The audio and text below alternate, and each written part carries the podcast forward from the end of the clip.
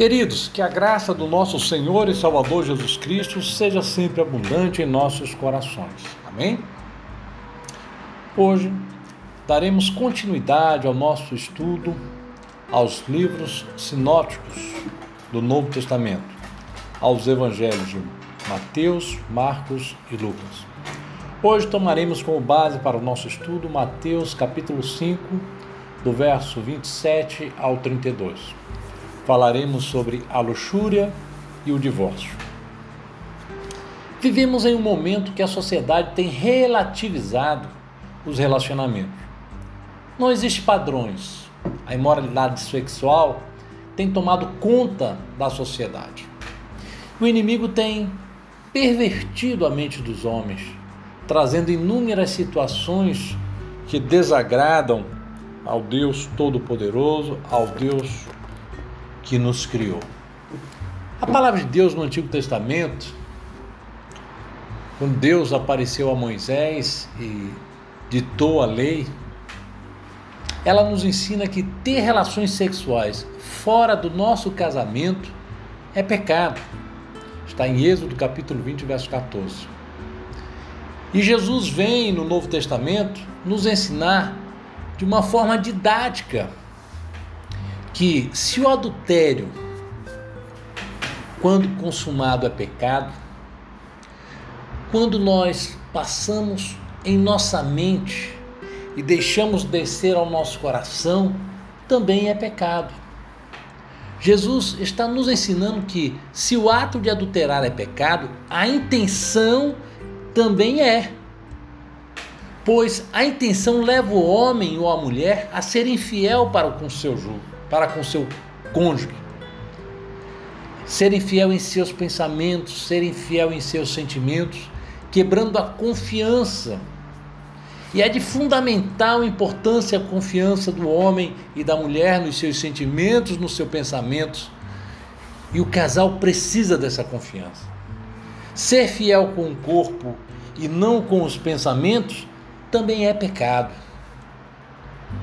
Jesus ele não está condenando o desejo natural de atração que, que ocorre entre o homem e mulheres, mas ele condena quando o homem e a mulher cria em sua mente contínua imaginação e desejo por outros homens ou por outras mulheres, produzindo fantasias que poderá se tornar realidade quando são alimentadas pelos nossos sentimentos. Não brinquem com sua mente. Não dê espaço ao inimigo para trazer sentimentos e desejo por outras pessoas. O inimigo tem usado de todos os tipos de ferramenta para destruir os casamentos, para destruir os lares, para destruir as famílias. O inimigo tem usado a luxúria como ferramenta para esse fim. Pois quando as pessoas colocam em prática, o homem ou a mulher, quando eles adulteram, eles procuram desculpa para justificar o seu pecado, ao invés de aceitarem o seu erro e se arrepender e pedir perdão. Destrói o casamento, traz destruição para as famílias, ferem as pessoas envolvidas e destrói o sentimento dos filhos. Enfim, o pecado consumado trará transtornos e marcas para a sua vida inteira. Jesus vem nos ensinar que os pensamentos e o desejo por outras pessoas, por outro homem ou outra mulher, devem ser reprimidos em nossa mente.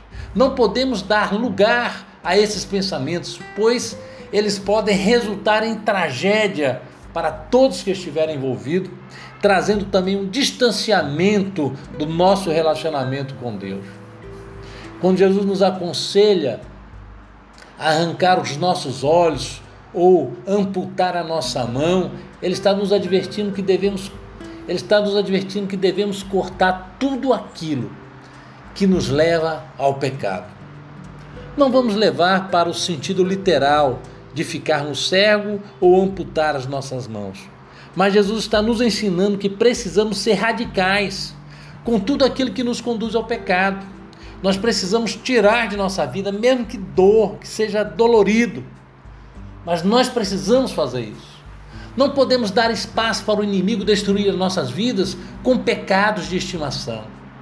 Precisamos reprimir esses sentimentos, esses sentimentos que nos levam ao pecado. Então é necessário, irmãos, que nós estejamos examinando as nossas vidas em busca de algo que tem nos levado a pecar continuamente.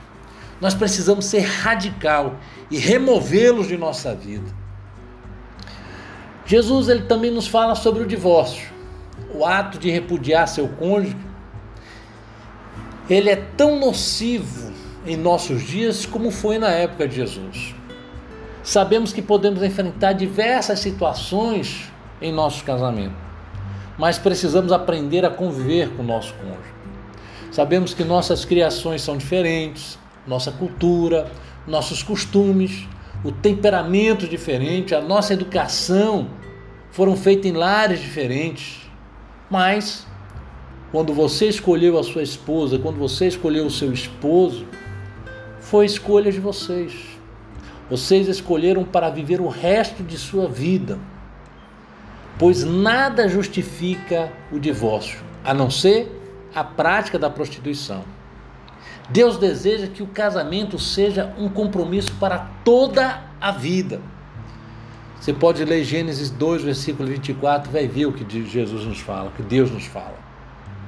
Suas ações diárias têm colaborado ou destruído o seu casamento? Lembre-se que não fortalecemos a nossa união, não fortalecemos o nosso casamento com pirraças, com brigas, com desprezo pelos problemas, fazendo de conta que os problemas não existem. Quando estamos com problemas que não conseguimos resolver, é preciso procurar ajuda.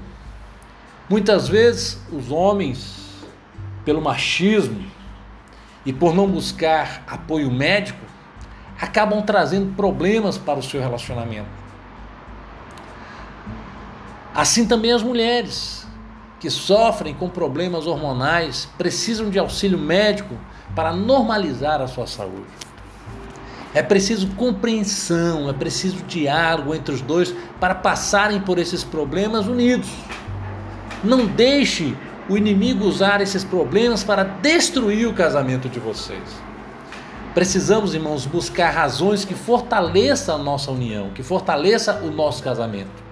Ações que construam novas expectativas, novos momentos de alegria, novos momentos de união entre a família. Ao invés de buscarmos desculpa para poder terminar o nosso casamento. Que Deus possa ter misericórdia de nossas vidas e que possamos estar buscando auxílio no Senhor possamos estar buscando auxílios em homens e mulheres de Deus, que possa estar nos aconselhando e nos lembrando de que Deus não se agrada do divórcio. Que Deus abençoe, em nome de Jesus.